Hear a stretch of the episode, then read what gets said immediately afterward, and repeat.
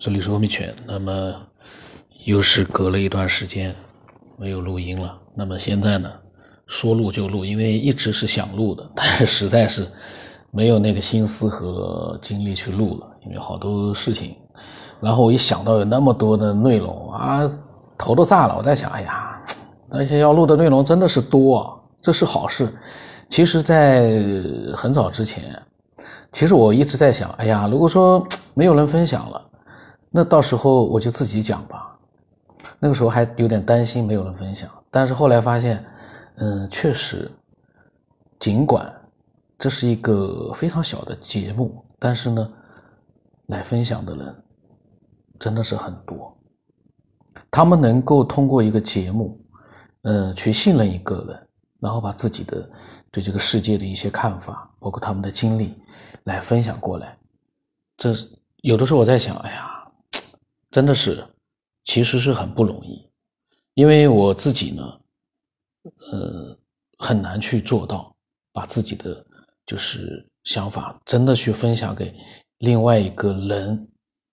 当然，我现在在做这个节目，我是在分享，但是你让我就是说，呃，作为一个听众，我去分享一个陌分享给一个陌生的人，没有见过面的陌生的人，我很难去做到。因为那是要一个非常高的一个信任度才能去做到的，而我呢，一般习惯性的只知道去听、去吸收一些东西，就没有去想到呢。我如果不是录节目，我不会去想到说把自己也投入进去，去分享一些东西。所以呢，有的时候就在想，我们每一个分享的人都是真的是非常值得尊重。不过呢，嗯。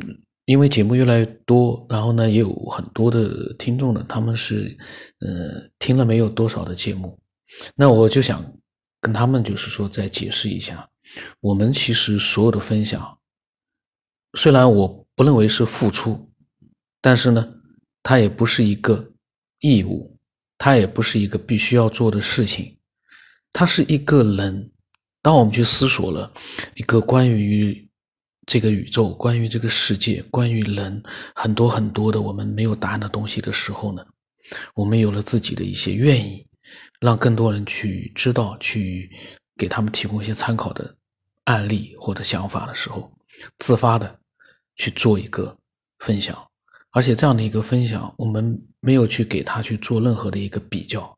因为一直也会有一些人，那这这些人通常他们是自认为比较懂科学的这样的一群人，嗯，他们呢会觉得说，好，这这里面有好多人的那个分享啊，都是好像，哎呀，特别的，就是他们有点就是瞧不上，嗯，他们瞧不起，因为他们觉得，嗯，主持人不懂科学，很多分享的人呢，好像那个案例呢也是有点无稽之谈，也不懂科学。这样的人会有，虽然说听这个节目的人里面比例不多，但是呢会有。那甚至于也有的人呢，就像那个网络流氓一样，所有的分享者在他眼里都是垃圾。这样的人也有。所以呢，这样的一群啊，打引号的科学爱好者，是我在节目里面一如既往的是会去打击的。其实也不叫打击，就是发表一些我自己的看法，希望能用我的看法呢，去改变一些一些人的一些思考的一些嗯方法。那么今天呢，哎呦，我怎么先？因为好长时间没录了啊，今天一扯怎么又扯？呃，今天呢，我其实是在想。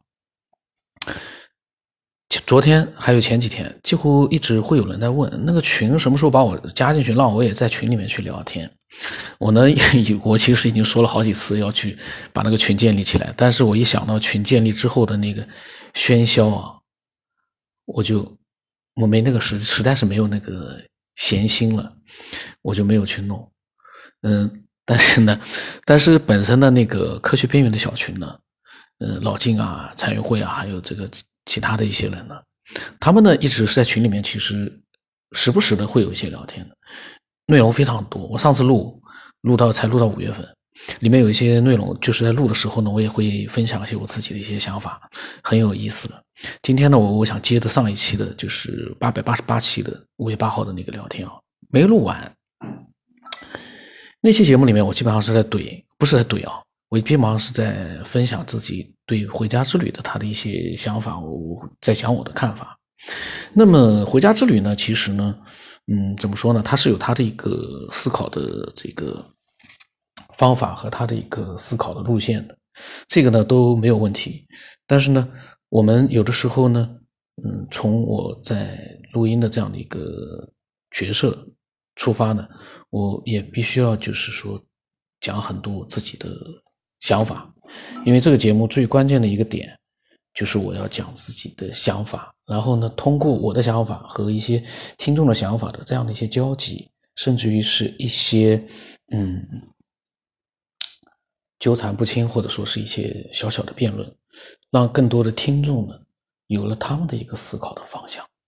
这个方向太重要了，就是我希望的，就是所有人都能够用一种理性去思考一些东西，即便有的时候偏差了、偏离了、极端了一点，但是呢，都会回归到理性的那条路上去，不能一直飘得太高，或者说是飘得太远。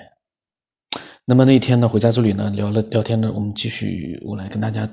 把那天的聊天内容啊，继续的分享一下，因为有些其实还是蛮有意思的。我打了很多字呢，那一天在群里面打了很多字，但后面好像也有语音，我打了很多字，关于那都是回家之旅的跟他的一些交流。当时回家之旅呢，回家之旅呢，其实有一个问题，就是他经常会说慢慢参悟吧，慢慢体会吧。这个呢，其实嗯，如果。真的，我们在聊天的时候，大家都用这样的一句话去跟对方去聊的话，说句实话，一方面是因为你也无话可说了，说不出什么新的东西；一方面就是，其实你也是为了就是摆脱这样的一个跟，可能对方让你烦了，你觉得说不清楚了，因为每个人都会有这样的一个时候，所以呢都能理解。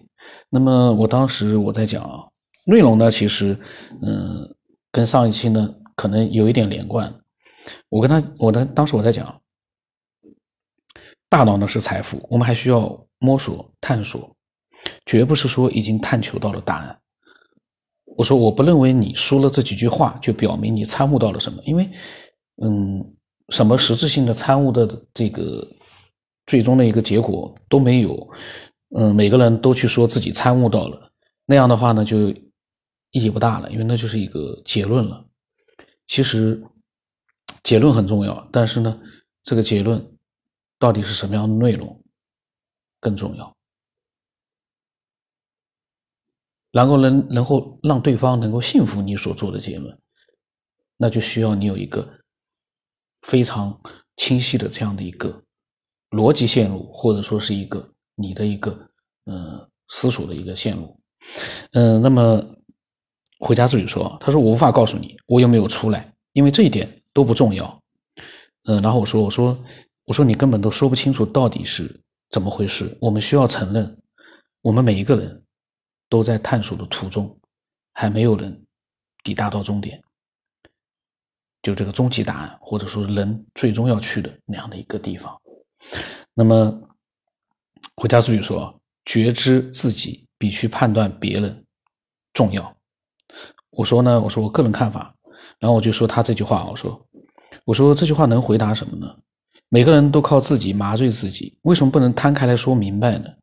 总是含糊其辞，因为还是在觉醒的途中，这点我觉得很重要。我说，其实我说的这一点，应该你是无法反驳的，因为确实所有人都在半路上。你能告诉我，说你觉醒了吗？然后回家注意说。探索只是好奇，而这只是觉醒的因，离真正开始觉醒的路很长。我说那肯定了，我说几千年了，无数聪明的人都在探索，但是也不代表我们就找找不到路，到不了终点。我们也有希望的，只要明白一点，我们还是人，我们在思索，我们不能自己把自己当成是一个另类。然后呢，我也发了一段这个语音。我的意思就是啊，我们脱离不了这个现实，但是呢，我们在思索。如果你说我觉醒了，我和别的人不一样了，那其实是在自己骗自己，因为我们始终还没有摆脱出来，这个是最关键的。那么，其实呢，可以从两个角度看这个世界：从人的角度和从人的神的角度。我当我们作为一个人去从神的角度去看这个世界的时候，你肯定是没有办法去做到，因为我们目前来说还是人，在你没有成为神之前，只能用人类的视角去思思索或者是探索这个世界，你不可能。在作为人的时候，你就变成了一个神的视角，那个是不可能的。那回家自语说：“他说我也不可能告诉你我觉醒到了什么，因为那是我的事情。”他说：“你明白吗？你需要适合你的路和姻缘。”他说：“很明显，我的路你不会喜欢走。”他发出一个笑脸。其实呢，这句话说句实话，在人和人沟通的时候，这样的一句话说出来。其实他都没有必要去跟别人沟通了。我就现在看到，为什么？当你在沟通的时候，你想要去试图跟对方去讲表达些什么的时候呢，他对方来一句，他说：“其实那是我的事呀，跟你没有关系，因为我们的路不一样。”碰到这样的人，你还能跟他说什么呢？就我现在看到这句话，我在想，那么我当时呢发了语音，我看看。回家之旅一般呢，就是说不清楚的时候呢，用这样的话哦，来这个。打发，这是可能是呃唯一的一个方法了，因为你说不清楚了呀。其实有什么不能说的呢？有什么秘密呢？你又不是没说过。你其实如果真的是有这样的一些觉醒的东西的话，你是可以讲的呀。你不讲的是因为你 没有办法去讲呀。你讲讲出来，可能你也就知道，可能会嗯有的时候可能会被我可能提出一些问题。我觉得啊。因为这个东西，你你光是你在说又说不出来，呃，又不说出来，那这个就很难去讲了呀，我们很难理解了，就所以我就很难理解呀。这个是有因才有我这样的果呀，我很难理解是因为什么？你 你光说觉醒，你没有讲具体内容呀。而且最后一句很明显，你的路我不会去走，那你不就是在帮我在设想吗？你不就是帮我在考虑吗？你所做的不就是从你的角度在揣测我的心理吗？这个其实你在自己在在就是自己在打自己，我觉得这个不合理啊，不合理。就是在交流的时候呢，突然就是来，哎呦，那个是我的事儿。但是其实你所讲的开头的觉醒啊这些的，你已经提到了。那然后呢，在我提出了一些我的想法之后，你就说那是我的事儿，没有必要去跟你说明白。那这个就很难去弄了呀。我觉得啊，在交流的时候，你不能，嗯，没有人提出疑问的时候，你就讲的非常的就是，就是挺来劲的。一有人提出了一个疑问了，提出自己的想法，你就说那个事情是我的事儿，跟你们又没关系，我没必要告诉你。那这个就有点，就是有点突然挖了个坑让你进去了，你跟他说这个事情跟你又没关系，你自己跳进来的呀。那么老金在边上说呢，他说接着怼。呃，我当时说，我说回家之后不要生气，我说正好没事，和你搞搞脑子。因为那我呢，其实，在群里面其实很，其实也很少窜出来就是聊天的，因为我有的时候，嗯，他们发语音或者什么，我都没没有听嘛。然后呢，呃，就是突然之间呢，经常会跟回家之旅呢可能会争论一下，呃，交流一下，但是呢。嗯，可能是因为，也可能是因为，呃，交流的时候呢，两个人确实有不一样的想法，所以呢，有的时候回家之旅呢，确实，呃，可能被我弄得心里面很火的。我我这是我估计猜测的啊。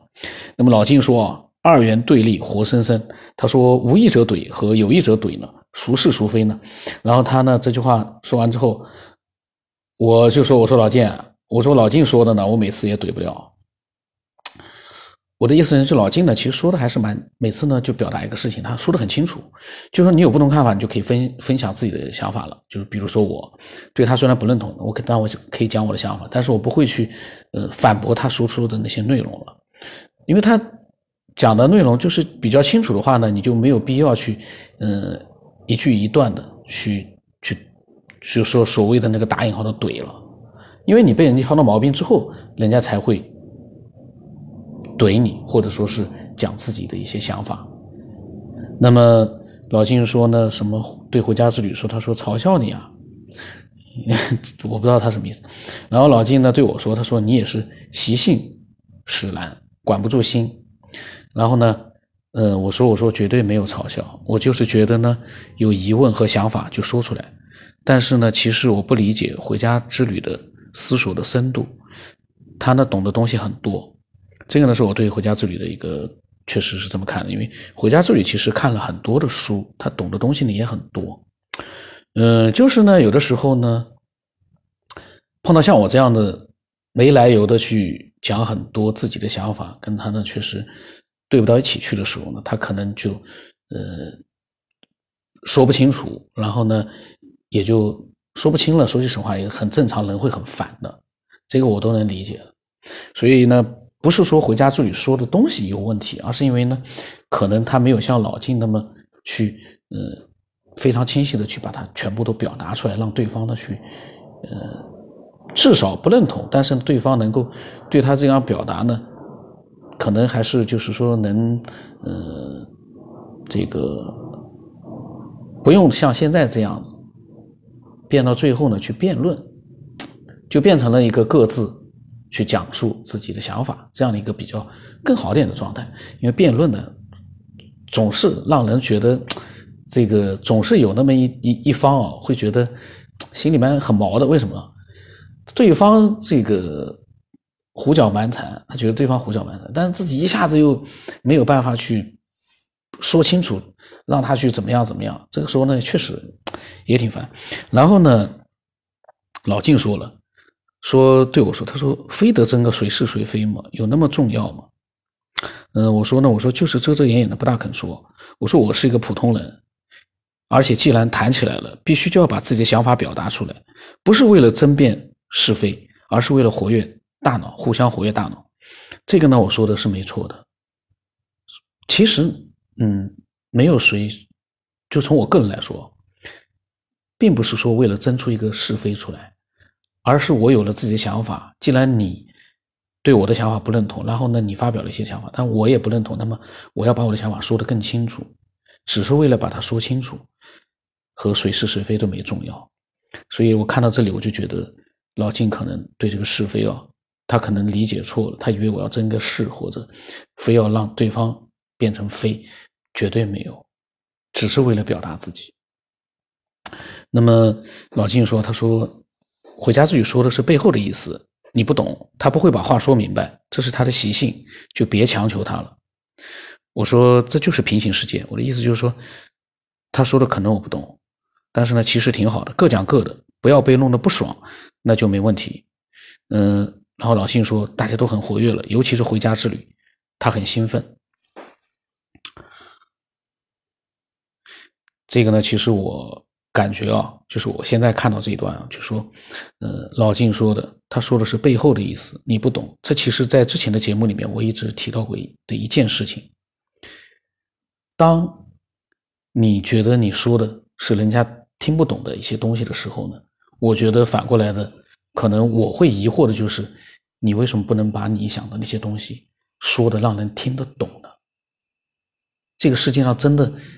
有那样的一个可能性，就是你所讲的东西就高深到人家都听不懂了吗？真的吗？这又不是科学里面非常复杂的一个公式，那需要去经过很多的学习才能懂。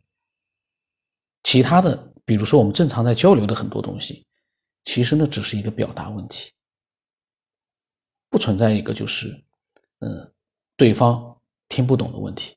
当对方听不懂的时候，我往往我会想到的就是你没有表达清楚，或者说是我自己没有表达清楚，这个是我的看法。然后我说呢，我说我的能级呢只能是一个提问者，所以呢也是没有办法。我说，呃，我说不过我自己啊，觉得回家之旅呢是有点无奈的。我说不爽呢其实是人的正常程序情绪，尤其是我刚才那么说呢，他应该是会有点不爽的。我说但是呢，那是正常的。那怎么办？其实我现在在想怎么办。嗯，当我去对另外一个人的想法比如说我不太认同的时候，我肯定要表达我的想法，而不是说我闷声不语，然后呢，嗯，或者呢就附和他。我觉得正常的一个情况是我表达我的想法，嗯，我正常的一般来讲啊，我都会这样去做，除非呢我不认同，但是我也说不出什么东西。就有的时候呢，这种情况也很多，大家去可以，其实可能每个人都经历过的。那么老晋说，他说分享的就是共同探讨不同，没问题，很正常。他说说老晋业余的人也不在少数，很正常。面对世界，谁敢说专业？这就是短浅自大。嗯，然后我说呢，我说遇到说不清楚的人啊，肯定是很无奈的。比如说遇到我刚才乱说一通。谁都会不爽的，因为我说说，这呢，我呢是是真的是这么想，因为碰到我这样乱说的一通的人啊，真的有的时候会让对方很不爽。嗯，打个比方，就那个网络流氓。当然，在我跟他的聊天当中，其实，嗯，我并没有就是说去刻意的去针对他或者怎么样，那个呢倒是单方面的，是他呢。对我的节目里面的很多内容呢，他听得非常火，但是因为他的一个态度呢，所以我对他呢有的时候可能也表达的时候呢会比较尖锐一点，那么就让他呢可能心里面更加不爽。当然了，这也不能成为他变成一个网络流氓的一个理由，这个也不能。没有任何一个人变成一个流氓或者是一个畜生之后呢。找出很多理由来，去让人家去理解他或者同情他，那个不可能。我们正常的人，我们都不能去，因为自己做了坏事，去找很多理由让人家去理解。我觉得这个是这个是没有道理的。嗯，我说呢，这也不是第一次了。我说这也不是第一次，意思就是不是第一次让回家之旅呢，就是呃怼回家之旅带引号的怼啊。然后呢，我说这是我的问题。然后回家之旅呢。呃，也冒出来。他说没有人有问题，嗯，然后老晋说呢，他是理，他觉得呢，回家之旅哦，他理解是不是不爽，可能更多的是无奈，可能他很无奈。为什么我所讲的话，这个人根本就一点都不懂呢？这个无奈会不会就是那种如来佛？打比方，一个场景，在面对着很多人去讲讲他的一些佛法什么的时候呢，下面的人一头雾水。会是这样吗？难道我和回家之旅之间的距离已经到了这样的一个地步吗？我有的时候，我还是坚持我的想法。你无奈的时候，不如想想，既然我要讲，为什么不把它说得更清楚一点？含含糊糊的那种，那种，其实说句实话，我就觉得是忽悠。含含糊糊的话我也会，但是我不会去这么做，因为那是忽悠。咱们说不清楚，那就说不清楚。但是呢？如果要有自己的想法，我们一定要想办法把它讲到对方能够理解，这样的话才有更多的一个沟通的一个可能性，不然的话呢就很麻烦。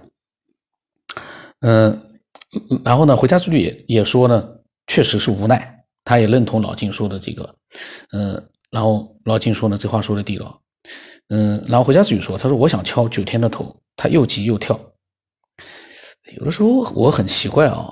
就是我很正常的去打字或者去，呃，表达自己的想法的时候，嗯，明明是就是可能是对方啊听了就是觉得可能蛮难受的，但是他们呢，呃，为什么反过来说说说我又急又跳？真 有的时候，我我我也很无奈，我看到了我也很无奈，因为怎么说呢，我也说不大清楚了。那么我说啊。我说无奈是肯定的，这就是正常人的反应。我说那就还需要更多的觉醒。你碰到了跟人家去交流了，你觉得无奈，那说明你还觉醒的不够呀。这种东西还有什么好无奈的？那么我说回家之旅啊，被我多来几次的话，他可能反而加速觉醒了。我感觉，我说，我说倒也是好事。然后老金说呢，没有有问题的人，也没有有问题的世界。只有把世界看成问题的角度，这个呢，我其实不认同，因为一定是有问题的人，肯定是有的，这个世界也肯定也有很多问题的，不能全部都用你看世界的角度去解决。就像有的人说，你自己坏，你看到人都坏了；你自己好，你看到人都好了。这种说法，说句实话，小时候可能跟小学生讲可能有用，但是你去对一个成年人，能自己去思考一些问题的人，你跟他这么讲，我觉得对方可能会疑惑的，他会可能有不认同的。因为这个世界并不是说我们看他怎么样就是怎么样，而是这个世界，或者是人，真的是有他很复杂的一面。其实真正的应该讲，是我们根本不了解这个世界，我们也根本不了解现在的人那种复杂的内心，所以这才是他值得探索的地方。而并不是说，老金呢，就是有的时候会说，就是一些这样的，就是说，嗯，一些话的时候，我呢其实是在想啊，其实我们并没有掌控这个世界，我们没有这个能力。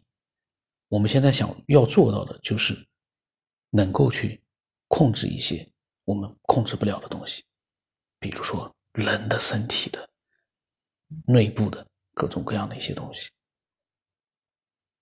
是因为我们太渺小了，而不是因为我们能够像佛一样，我们想象当中的佛一样，能够所有的一切都清清朗朗，看得一清二楚，不可能啊！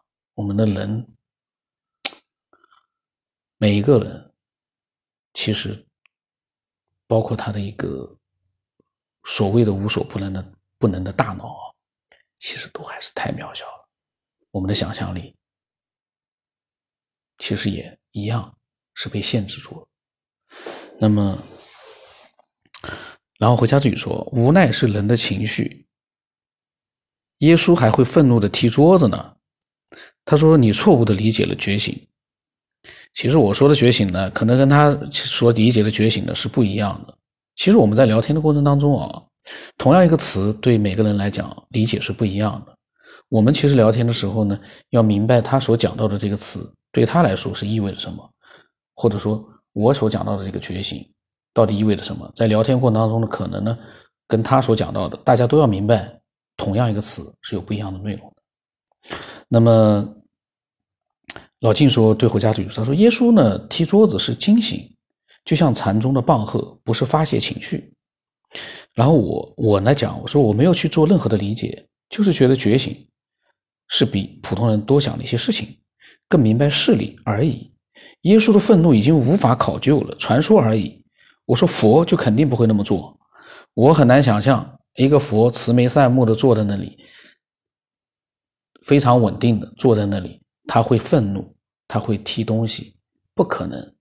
至于说拿耶稣这样一个我们还没有见到过的这样的一个过去的传说来说，他也会愤怒的踢桌子，这个本身就站不住脚。我现在啊，我看的这个文字啊，我是这么想啊，这个东西你怎么能说明你这个能说明人的无无奈是人类的情绪吗？耶稣跟我们人类的情绪有啥关系呢？耶稣愤怒的踢桌子，我们没看到，我就算他看到了，他愤怒的踢桌子，跟我们人类的情绪。有啥关系呢？所以呢，嗯，然后呢，回家之旅又开始跟老静说：“他说你开始证明自己了，说你落入圈套了。哎呀，他们怎么总是圈套啊，圈套的？我有的时候在想，我们正常的在分享自己想法，干嘛总是把它搞那么复杂？就怕把自己的东西说清楚吗？你把它说的更清楚了，就算人家不接受，但是你把它表达清楚了，这就是一件很了不起的事情。”这就像我是这么看到的，我所以说我从来不会，嗯，去掩饰自己对科学不了解，对什么都不了解。我没有大家去考虑这么深入，但是我会想办法把我的想法说得清清楚楚。如果都跟我一样的话，这个世界就简单了，纯粹了。就怕的就是总是觉得。说清楚了，是不是会对方觉得这个事情就太清楚了，好像不是很好？然后我就含糊一点吧，含糊点，然后呢，我就立于不败之地了。我怎么样，我都可以解释了。这样的话，我就觉得没有意思了。嗯，那么老金跟我讲，他说禅宗的惊醒棒喝不惜砍断小徒的手指。嗯，回家之旅对老金，他说你继续落路。然后呢，我呢，我说老金说的正确，而回家之旅对耶稣的情绪表达有失误。然后老金呢对回家之旅说，他说你心里面有圈套。回家之旅说，哎，他说要不我怎么说九天的路完全不一样呢？我说句实话，我看了有的时候我觉得，为什么有这么多的套路呢？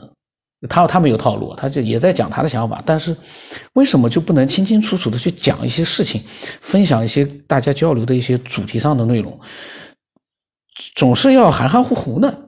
这个是我一直我个人啊，一直觉得就是呃很很迷惑的一个地方。那么那么老金说呢，这就就像你心里面有有牢笼一样的。嗯，然后回家自己对老金说：“他说落入自我算不算圈套？”老金说呢：“好问题。”他说：“自我本身是不是圈套？”然后我呢又插嘴了，我说：“我没有录，因为我和你们一比啊，懂得太少了。”我说：“所以我说的话会让你们觉得很无语。”我说：“我会慢慢的修炼的。”然后回家自己说：“无有文字，当哑口不语。”他说：“文字名相，禅宗不立文字，果然有因。”回家之旅呢，确实是，呃。他因为读了很多书，可是呢，人呢，如果被他所读的那些书啊，被他束缚住的话，其实我反而觉得，还不如少看一本书，自己的思维开拓一下。嗯，然后呢，老静说，他说跟我讲，他说无需比量，发自本心的能量都是习性，都是不二，没有可比性，真实呢，没有高下对错，那不跟我的想法是一样的吗？然后我说呢，我说我懂得少。参不透，需要多多的修炼。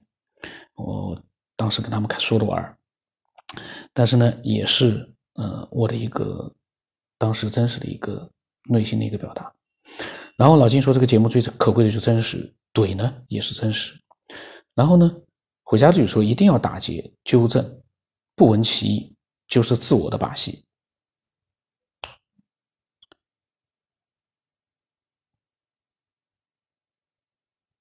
然后回家之旅说：“他说对我讲，他说你知道你参的少，这就是觉知。回家之旅呢，我不去考虑他到底是什么意思，因为他没讲清楚呀。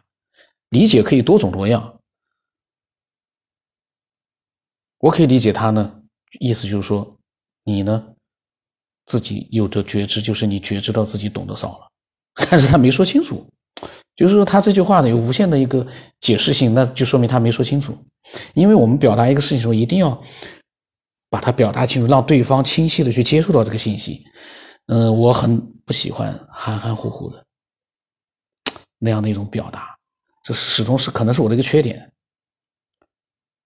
但是呢，我有一点我一直在讲的一点就是，真的要含含糊表达，我也行，我可能比你们，可能不是比你们，就是比那个。呃，这样的一些习惯的人啊，可能做的更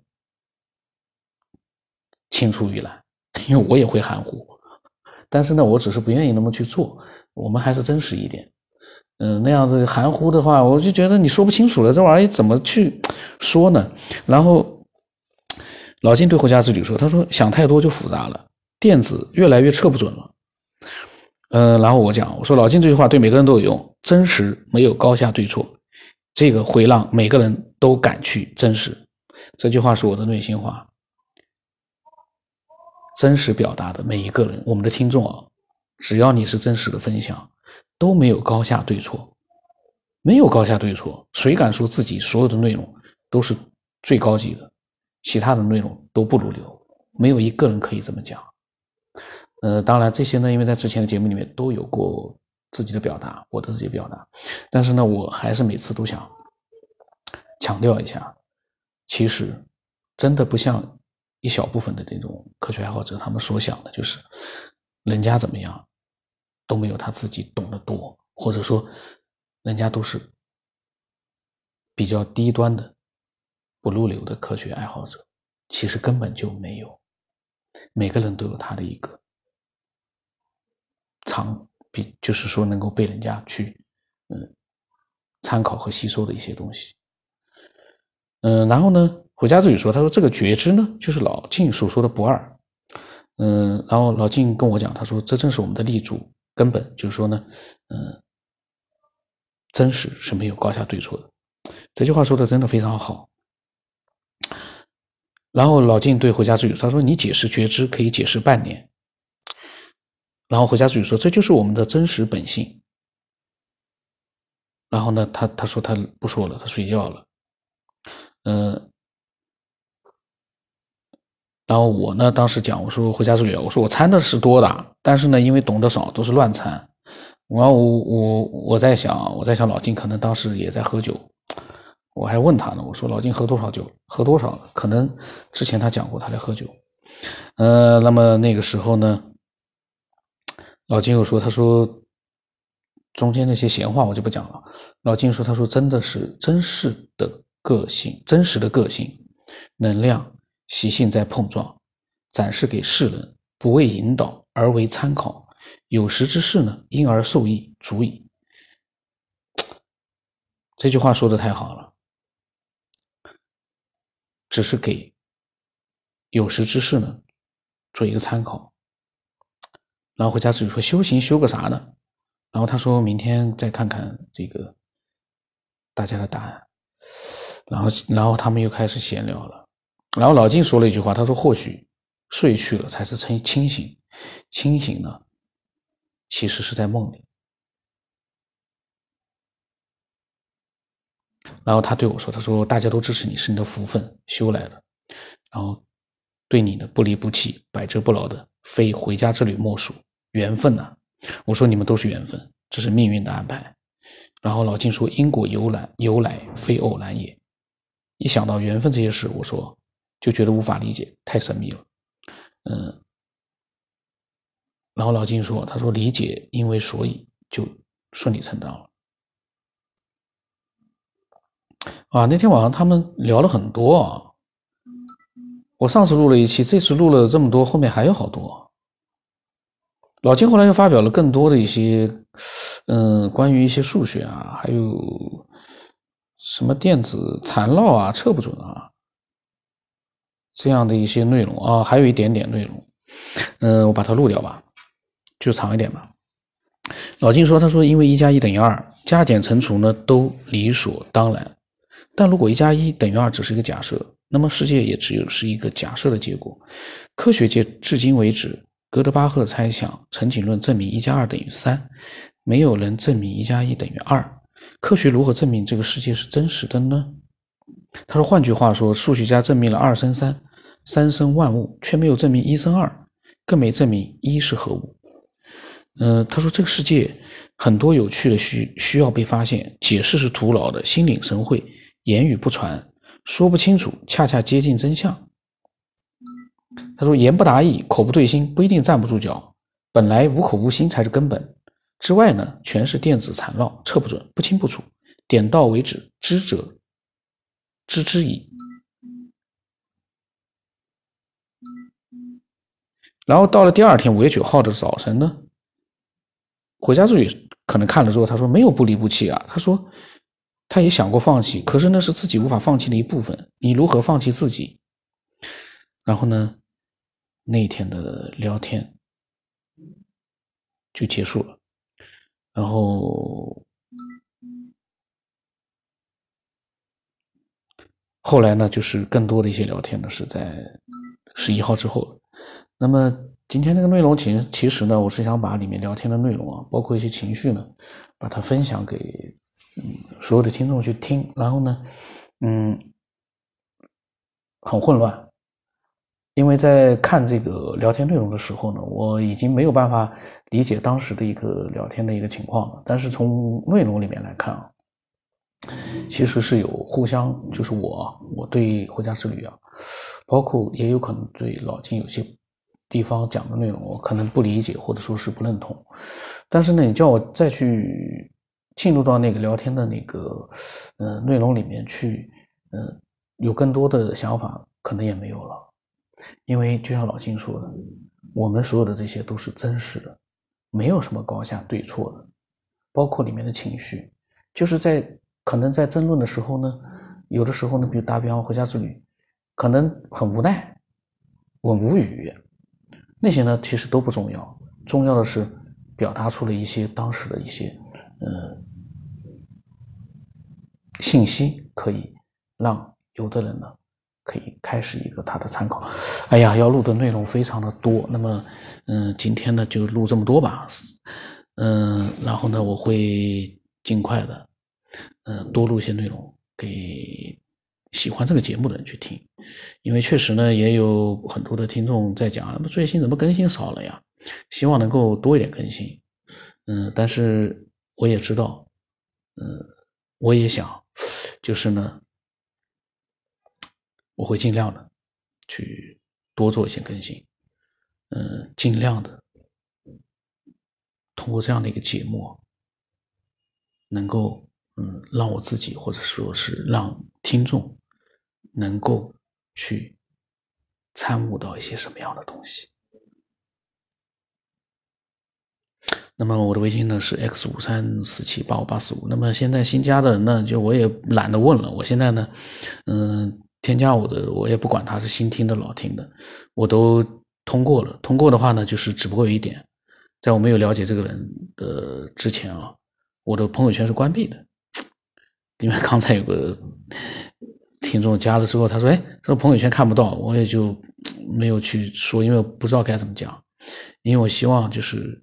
添加了之后呢，我们能够通过就像老晋和回家之旅这样，通过一个分享或者一个交流呢，互相之间有了一定的了解。我们从来不去问对方的一些具体情况，但是呢，通过各种各样的一些交往、那交流呢，我们就好像很熟悉了一样，很了解对方一样。这就是人性的一个很神奇的地方。所以呢，新加了之后可能看不到朋友圈，但是都没关系，慢慢的。嗯，经过熟悉，对我其实听多了节目的，大家都应该会熟悉的。但是呢，从听众的角度来说呢，对我来讲，我可能需要一段时间去了解这个人的情况，因为我这个觉得这样更好。那么今天到这里到到这里了，舌头打结了。那么有空我会把更多的内容啊，把它分享的。这个没有准备啊。很讨厌临时录呢，你想把它录好，有的时候真的有的时候脑袋瓜子里面就像是一说不清楚的东西，就录的时候呢，嗯，很难把它就是分享的，就是质量更高一点。但是这是一个过程，虽然已经几年了，嗯，但是呢，真的还需要再再加强。那今天到这里了。